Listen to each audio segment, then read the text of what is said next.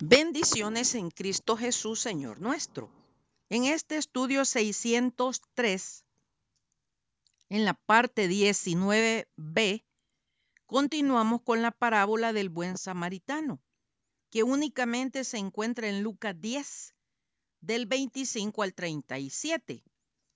En la parte A, nos quedamos leyendo un pasaje bíblico en el cual el Señor Jesucristo rompe diferentes barreras, comenzando por estar conversando con una mujer y para agravar la situación samaritana.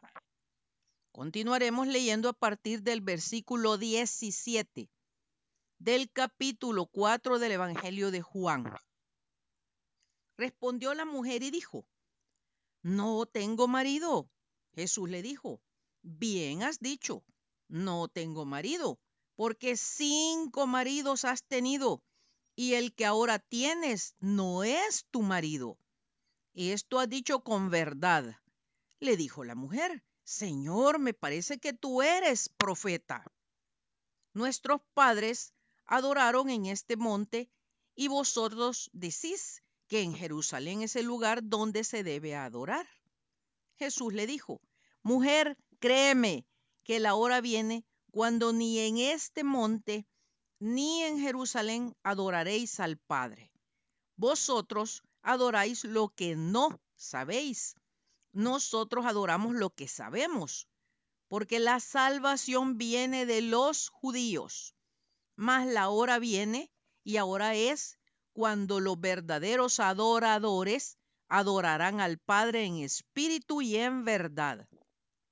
Porque también el Padre tales adoradores busca que le adoren. Dios es espíritu y los que le adoran en espíritu y en verdad es necesario que adoren. Le dijo la mujer, sé que ha de venir el Mesías, llamado el Cristo. Cuando Él venga, nos declarará todas las cosas. Jesús le dijo, yo soy el que habla contigo. En esto vinieron sus discípulos y se maravillaron de que hablaba con una mujer. Sin embargo, ninguno dijo, ¿qué preguntas o qué hablas con ella? Entonces la mujer dejó su cántaro y fue a la ciudad y dijo a los hombres, venid, ved a un hombre que me ha dicho, todo cuanto he hecho, ¿no será este el Cristo? Entonces salieron de la ciudad y vinieron a él. Entre tanto, los discípulos le rogaban diciendo, Rabí, come. Él les dijo, yo tengo una comida que comer que vosotros no sabéis. Entonces los discípulos decían unos a otros, ¿le habrá traído alguien de comer?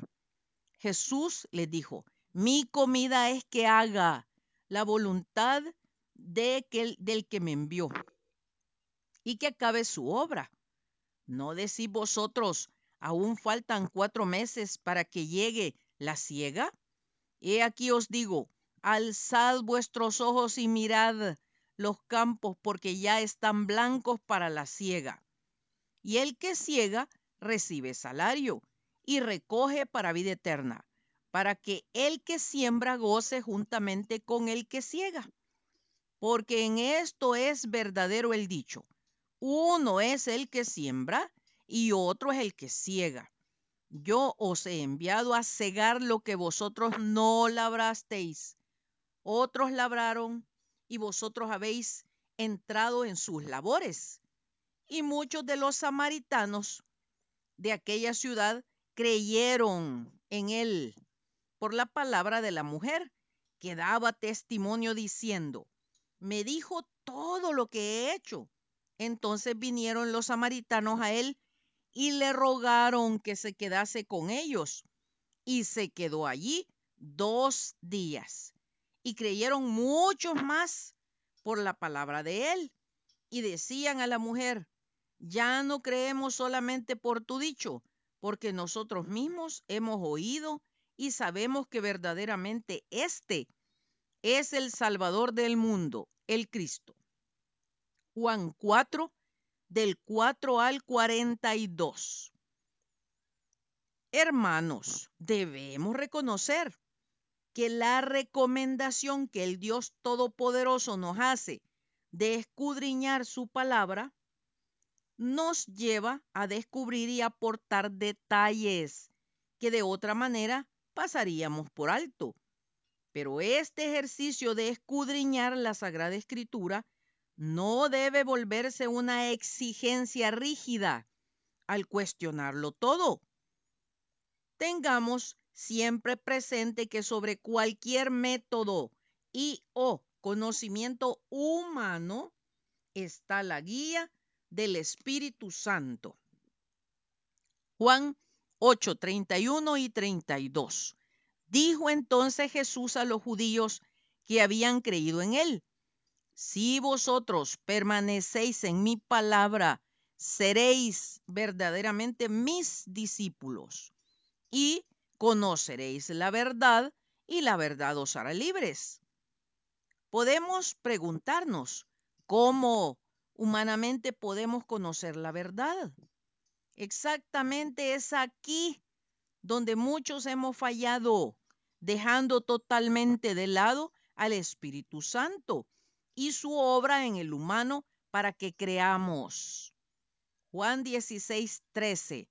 Pero cuando venga el Espíritu de verdad, Él os guiará a toda la verdad, porque no hablará por su propia cuenta, sino que hablará todo lo que oyere y os hará saber las cosas que habrán de venir. Por su parte, el apóstol Pablo nos dice, porque todos los que son guiados por el Espíritu de Dios, estos son hijos de Dios. Romanos 8, 14. Por favor, hermanos, dejemos de lado el orgullo y la soberbia que nos alejan de conocer la verdad. Y para aquellos que por esto son ciegos guiando a otros ciegos, es un grave problema y un gran riesgo por el cual daremos cuentas a nuestro Señor. Habiendo hecho esta aclaración, volvamos a la parábola que nos ocupa. Hasta ahora hemos definido términos, buscado establecer el origen de los samaritanos para comprender el porqué del odio entre samaritanos y judíos. Leímos que un grupo de judíos autonombrados hijos de Abraham le dijeron al Señor Jesucristo que él era samaritano y que tenía demonio. Ahora, escudriñemos el pasaje recién leído de la mujer samaritana y nuestro Señor Jesucristo. La aldea samaritana de Sicar hoy se llama Ascar y está situada en el costado este del monte Ebal, a poca distancia del monte Gerizim. El templo de los samaritanos está en este monte Gerizim. La Pascua se celebraba cada año cerca de las ruinas del templo, pero el sitio usual del culto probablemente estaba al pie del monte Gerizim y cerca de la ciudad de Siquem. Es de notar que el texto bíblico declara que al Señor Jesucristo le era necesario pasar por Samaria. Era una hora pesada, las 12 meridiano, o sea, en la fuerza del sol. El Señor se sentó en el pozo de Jacob. Todavía existe este pozo. Es uno de los más profundos de Palestina. Hay que resaltar la declaración sobre el cansancio del Señor Jesucristo en un evangelio destinado a girar hacia la fe en el Hijo del Eterno Dios, por lo que estos toques sobre su humanidad tienen un significado especial. El encuentro del Señor Jesucristo con la mujer samaritana reviste un doble prejuicio para un hombre y judío. Además de que estaban solos, los discípulos no estaban. El Señor la invita a sostener un diálogo al pedirle agua. Extraña petición que impulsa a la mujer a preguntarse cómo era posible si judíos y samaritanos no se tratan entre sí. Ahora bien, en la época del Señor, los samaritanos eran un número considerable en la población total de Palestina. Como ya hemos establecido, los judíos los odiaban y rehusaban tener cualquier trato con ellos por ser descendientes de asirios y judíos. De ninguna manera los judíos los recibieron como vecinos. Este fue el motivo por el cual el Señor narró la parábola del buen samaritano. La observación de la mujer conduce de inmediato al comentario del Señor Jesucristo acerca del don del Altísimo Dios. La palabra para don del griego dorea, siempre que se la usa en el libro de los hechos o en las epístolas, significa un regalo divino. El don al cual hace referencia el Señor Jesús es el Espíritu de Dios. Este don solamente puede ser dado por el Señor Jesucristo. Si la mujer hubiera sabido con quién estaba hablando y que él tenía el poder de impartir semejante don, de seguro ella hubiera cambiado su petición. Cuando el Señor le menciona el agua viva, la mujer no comprendió, haciéndose inexplicable. ¿Cómo sacaría el agua que él le ofrecía de un pozo tan hondo? La palabra para pozo que la mujer usa es del griego pear, que describe la construcción de albañilería, pero a la que el Señor se refiere es la palabra para fuente, del griego pegue. Él menciona el contraste entre el agua que apaga temporalmente la sed y el agua que la apaga permanentemente. Esta última es infinitamente superior, particularmente porque conduce a la vida eterna. El omnisciente Dios sabía que la gran necesidad espiritual que la mujer tenía. Lamentablemente la mujer estaba doblemente ciega. Por un lado, por su religiosidad y por el otro, por su condición de vida carnal, por lo que no existía de parte de ella ninguna comprensión de la enseñanza personalizada que nuestro amado Señor le daba.